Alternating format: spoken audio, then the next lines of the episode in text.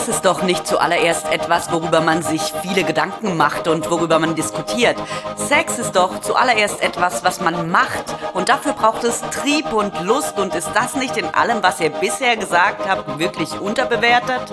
Diesen Fragen stellen wir uns heute im Oh mein Gottcast. Der Oh mein Gottcast ist der Podcast zu Körper und Kirche, Sex und Gott, Beziehung und uns. Und wir, wir sind Michi und Nina und wir haben, bevor wir uns jetzt hier an meinen Pfarrhaustisch gesetzt haben, mit unserem ganzen Equipment schon was Schönes erlebt, nämlich waren wir einkaufen.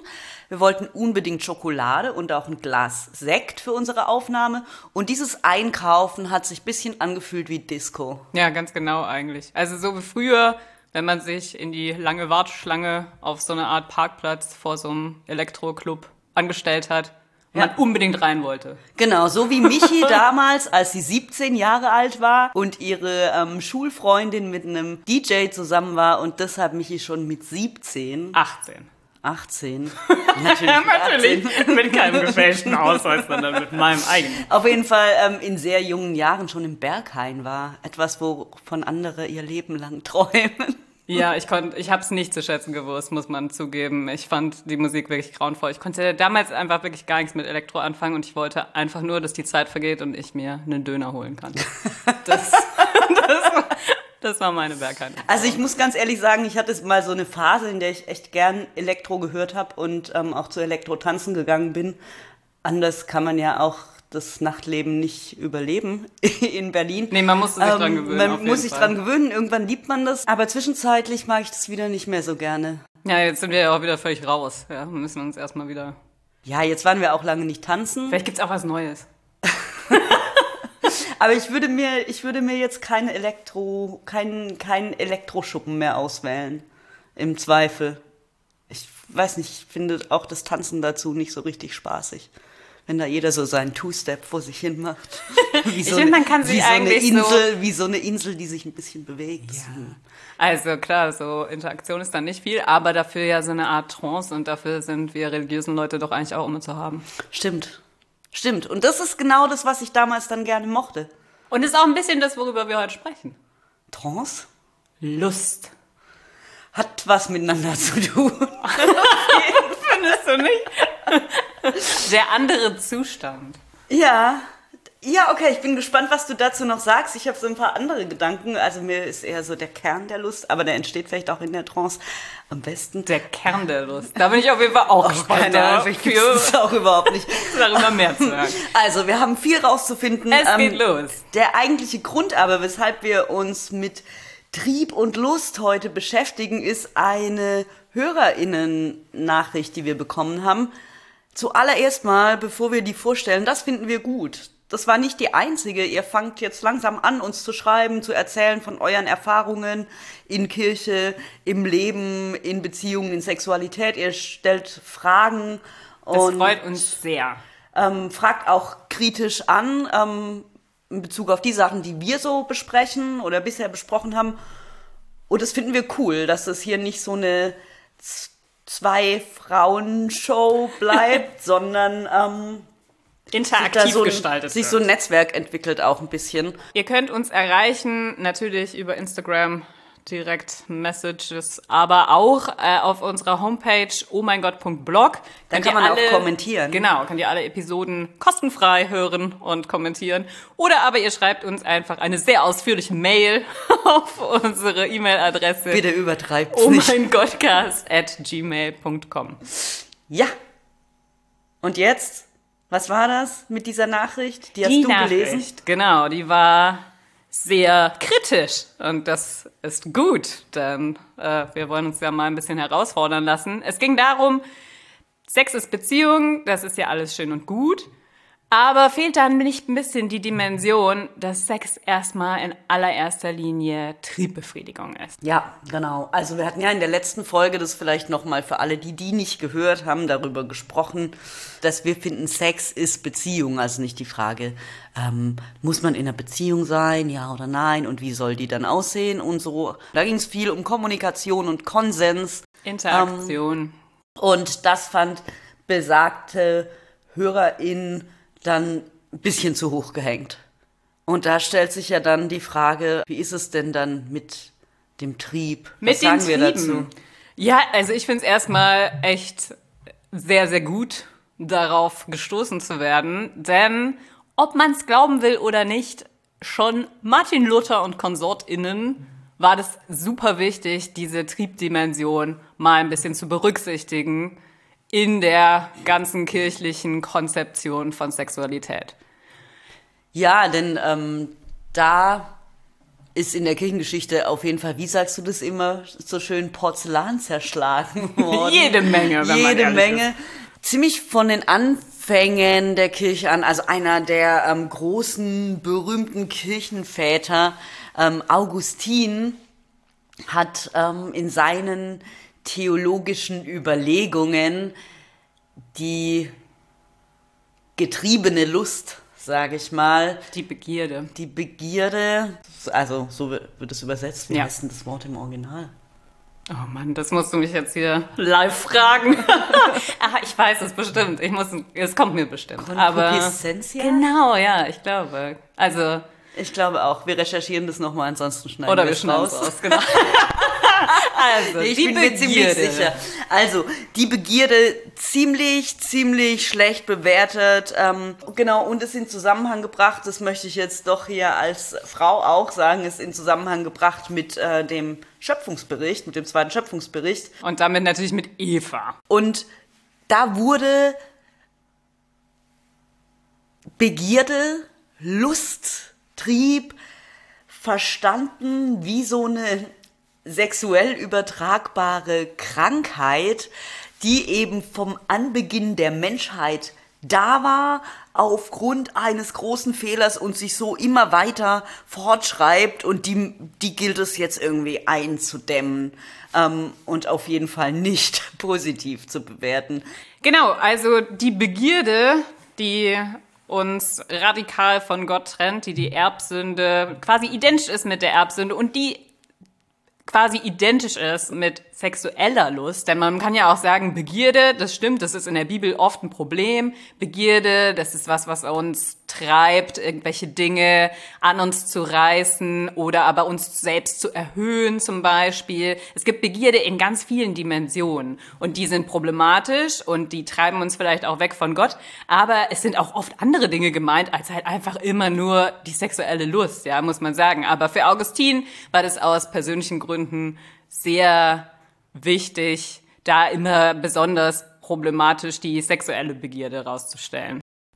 Wir haben das aber ehrlich gesagt ja auch schon gesagt in unserem Podcast, dass eben dieses getrieben lustvoll unterwegs sein auch eine Macht ist, die ähm, verursachen kann, dass wir so ohne Rücksicht auf Verluste dem nachgehen äh, oder uns selbst darin vergessen oder andere vergessen und ähm, Genau. das finde ich, da ist ja schon was Wahres Ja, dran. dazu stehen wir auch, aber trotzdem ist es natürlich auch wahr, dass der Mensch einfach mit Trieben geboren wird. Also wir müssen jetzt mal dazu sagen, wir sind natürlich keine Psychologin und nach allem, was ich weiß, ist dieses ganze Triebmodell von Sigmund Freud und so echt auch ziemlich veraltet.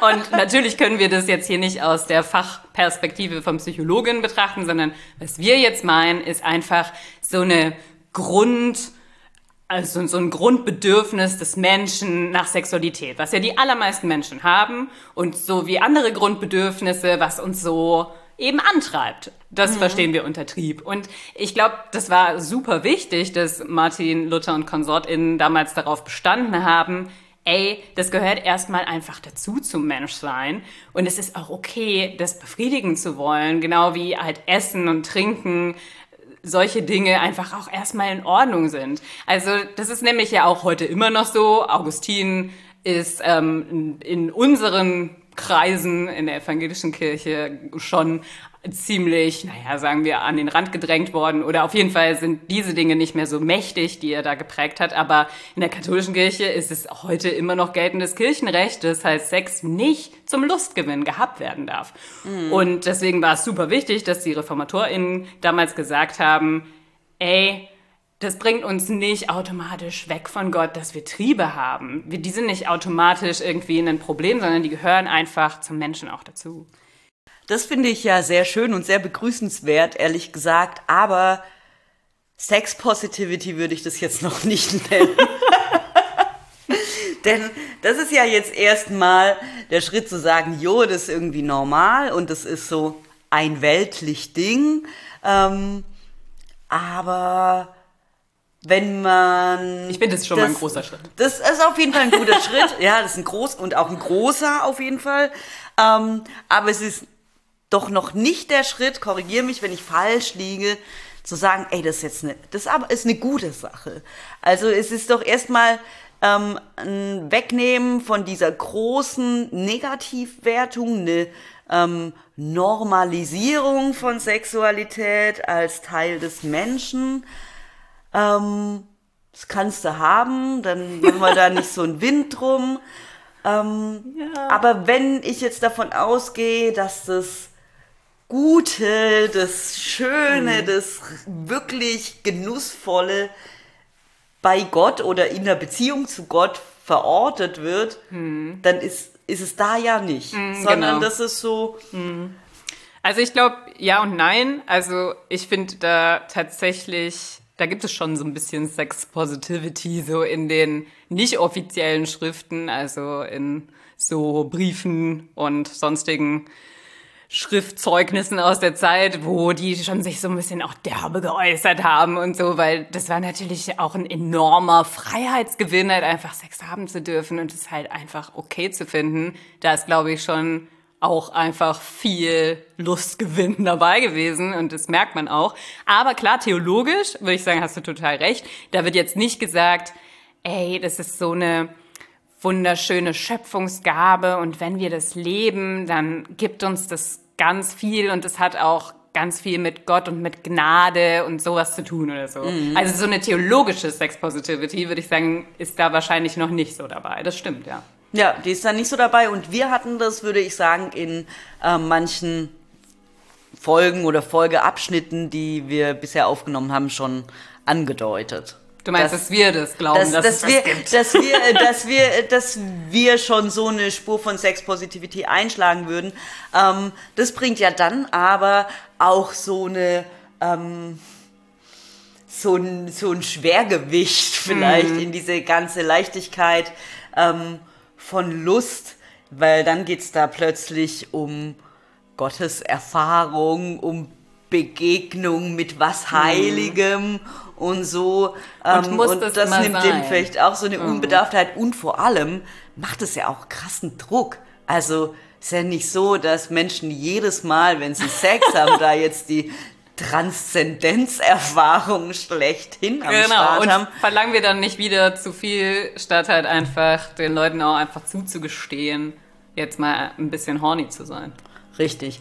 Und ähm, was ich auch noch denke, ist, wenn ich mir, das hat dann noch ganz, ganz, ganz schön lange gedauert, aber diese Einsicht der ReformatorInnen, die du vorgestellt hast, hat ja ähm, befördert, dass irgendwann die Kirchen sich zurückgezogen haben aus den Schlafzimmern oder von sonstigen Orten, an denen Menschen Sex haben und gesagt haben, okay, das ist dein privates Ding und das ist nicht das, was hier jetzt die Kirche für dich verhandelt.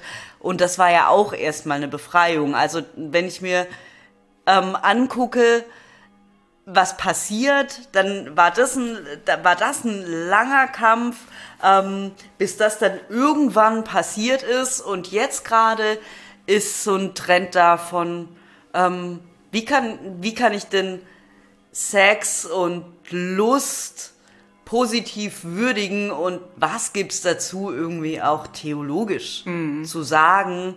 Ähm, das ist ja sowas, woran wir uns abarbeiten. Und wie gibt's dazu theologisch was zu sagen, ohne das so doll zu überfrachten? Ja. Also wir wollen wieder rein in die Schlafzimmer. Aber wie machen wir das? Also, wir nee, wir wollen nicht wieder rein. Nein, stopp. nee, man, ey, euer Schlafzimmer interessiert mich überhaupt nicht. Das möchte ich jetzt mal an der Stelle sagen. Also mich schon. Aber, ähm, aber mich interessiert, ähm, dass es mir und anderen mit ihrer Sexualität, wo sie die auch immer leben und mit wem gut geht. Und zwar nicht nur so, dass sie sagen, ah, das darf ich irgendwie, sondern das ist eine gute Sache. Also so richtige theologische Sex Positivity. Ich glaube ja, jetzt haben wir die ganze Zeit hier Trieb und Lust und alles so durcheinander geworfen, aber ich glaube, die Zuschrift, die uns hier erreicht hat, die hatte schon so ein bisschen im Sinn, ist es nicht okay, dass es auch mal um nichts anderes geht als einfach um Triebbefriedigung. Und ich glaube, ha, siehst du, da muss ich jetzt zum Beispiel sagen, nee, ich glaube, das gibt's so einfach nicht. Also das ist so ein bisschen mein theologischer Plan, den ich so hab, ist Trieb.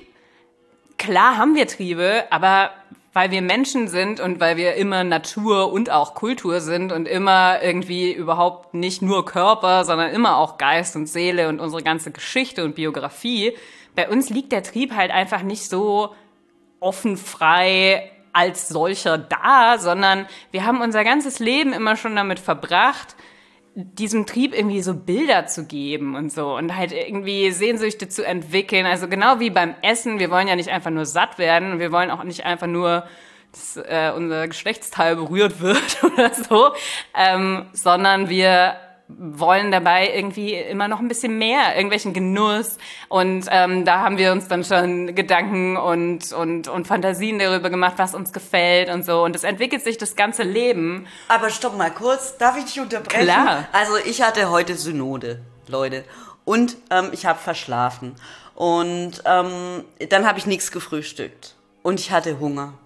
Und dann habe ich mir einfach ein ungetoastetes Toastbrot mit schön Frischkäse reingeschoben und das habe ich auch nicht besonders gestaltet, sondern ich habe mir das einfach, habe kurz meinen ähm, Bildschirm, meine Kamera ausgemacht und habe das halt gegessen. Und, und war das, das, eine positive Erfahrung? Das war Nina? schon eine positive Erfahrung.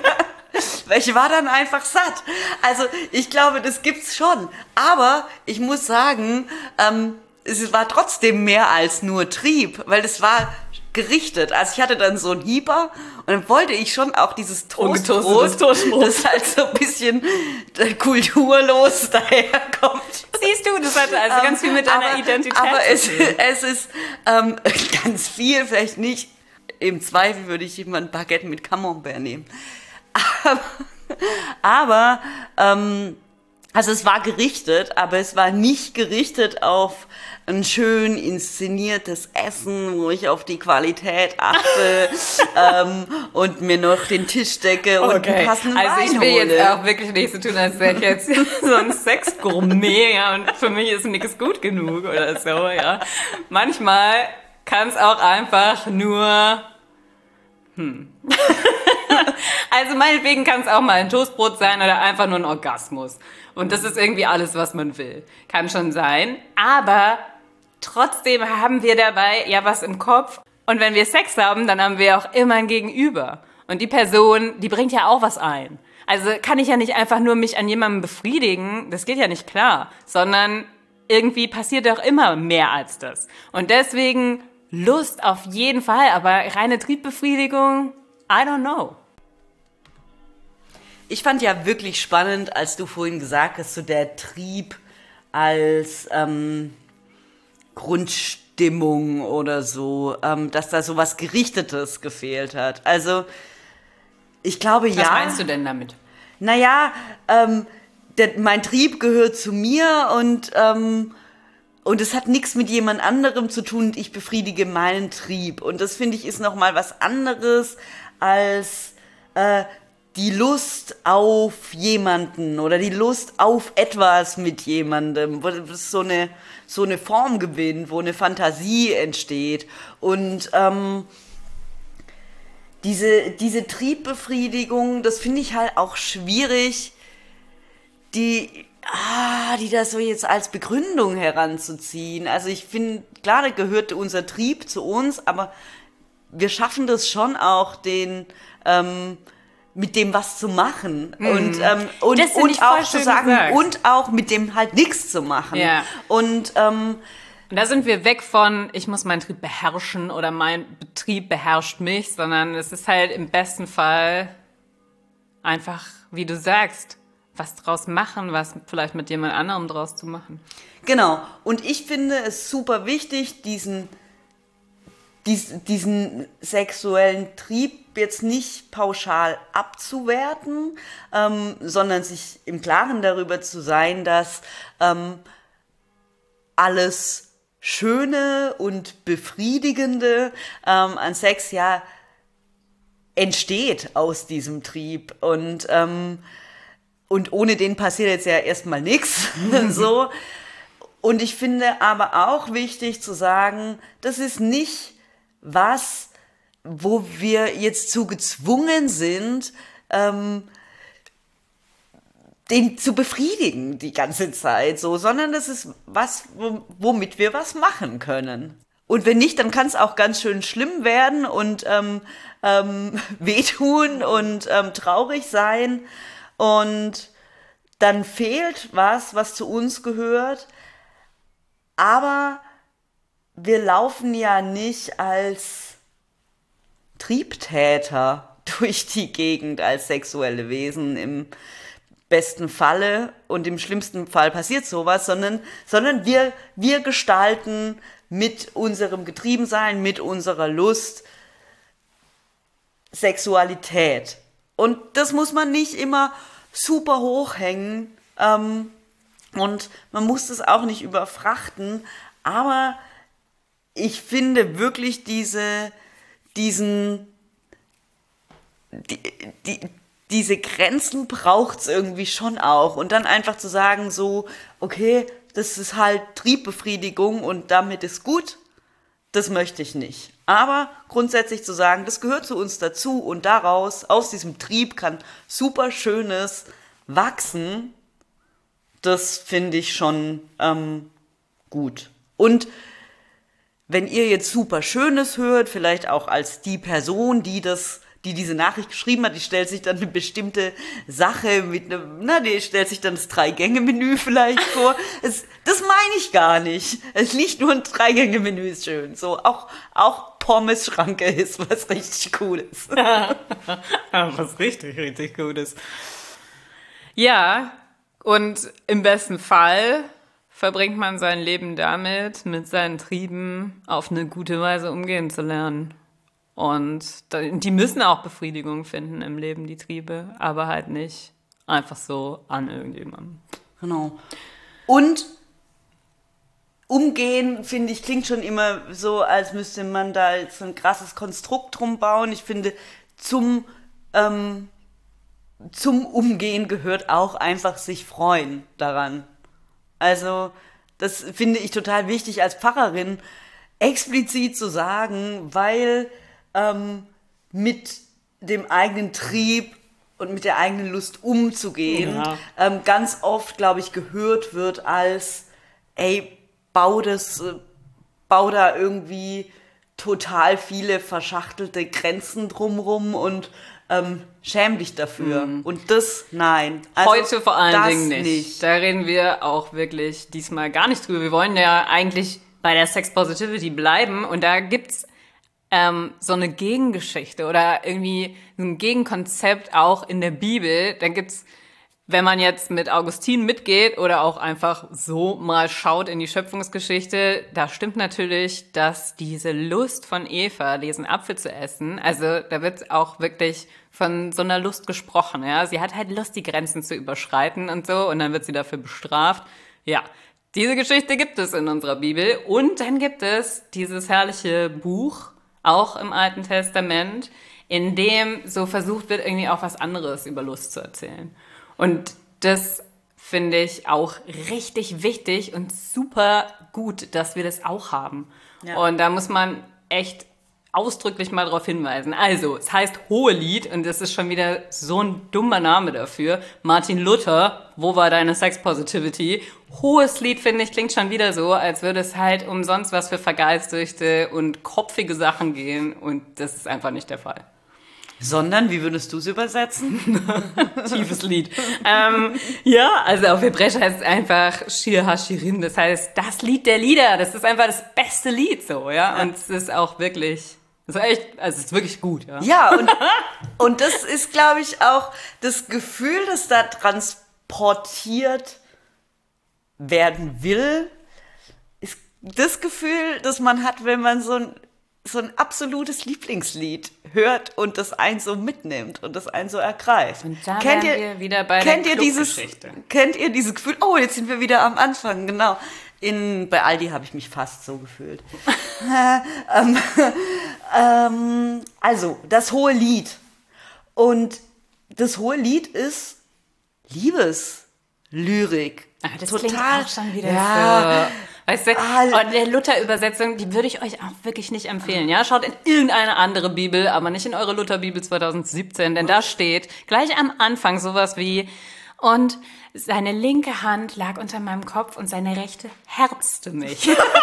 und bei Herzen, da denkt wirklich jeder an die Großtante, die einem so in die Backe knallt. Ja, oder diesen Insta-Filter mit dieser Melodie. Das wäre ja nicht das Allerschlimmste. Ja, also. Ja, schon auch. Sexy ist es nicht. Nee, also Liebeslyrik weiß ich nicht. Es ist schon echt auch teilweise richtig pornografisch, aber nicht in einem schlechten Sinne, sondern Das ist wie respektvoller Dirty Talk. ganz genau.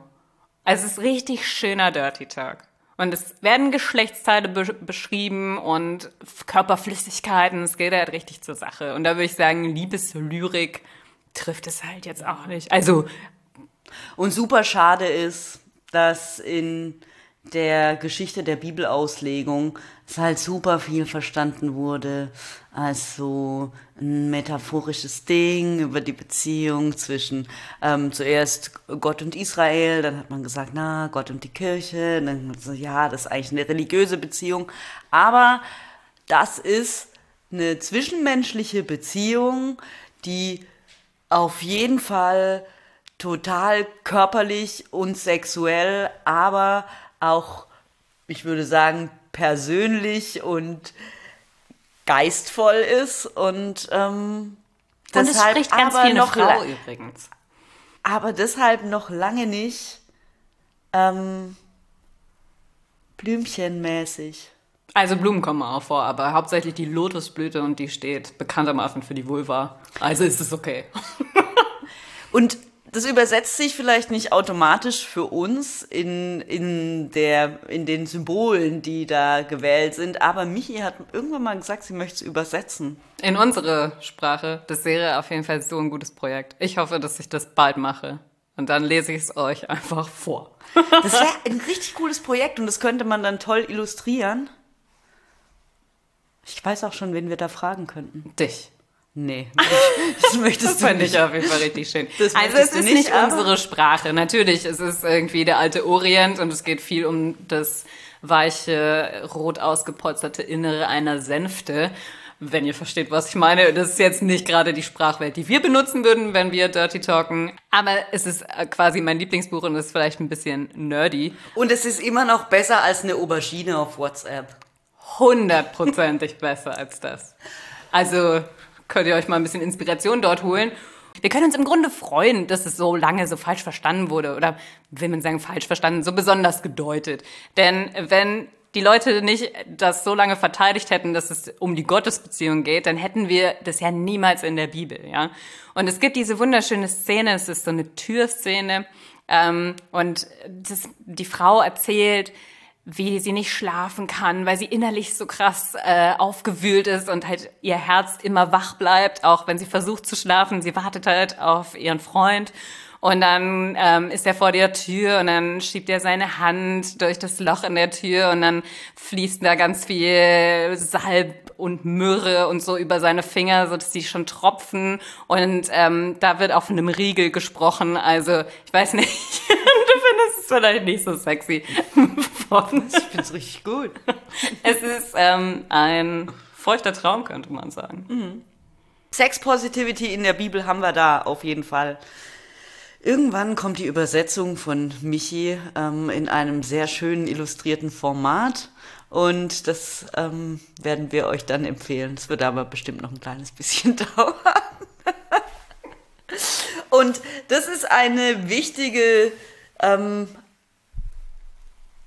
Kontraerzählung oder Darstellung von Sexualität in der ganzen ähm, Tradition, in dem ganzen Erzählen von was steht eigentlich über Lust in der Bibel. Genau, da gibt es keine Verbote. Und ich glaube, das ist ja das Besondere. Und das brauchen aber die in diesem Buch auch nicht, irgendwelche Verbote, weil die einfach cool und lustvoll miteinander umgehen. Und ähm, mehr muss man eigentlich dazu auch jetzt nix, nicht sagen, würde ich sagen. Das ist doch, das ist eigentlich meine Moral von der Geschichte. Seid lustvoll und genussvoll und auch dirty. Ähm, nicht auf Kosten anderer, aber es gibt ja einfach so Begegnungen, da, da ist einfach sexuelle Freiheit.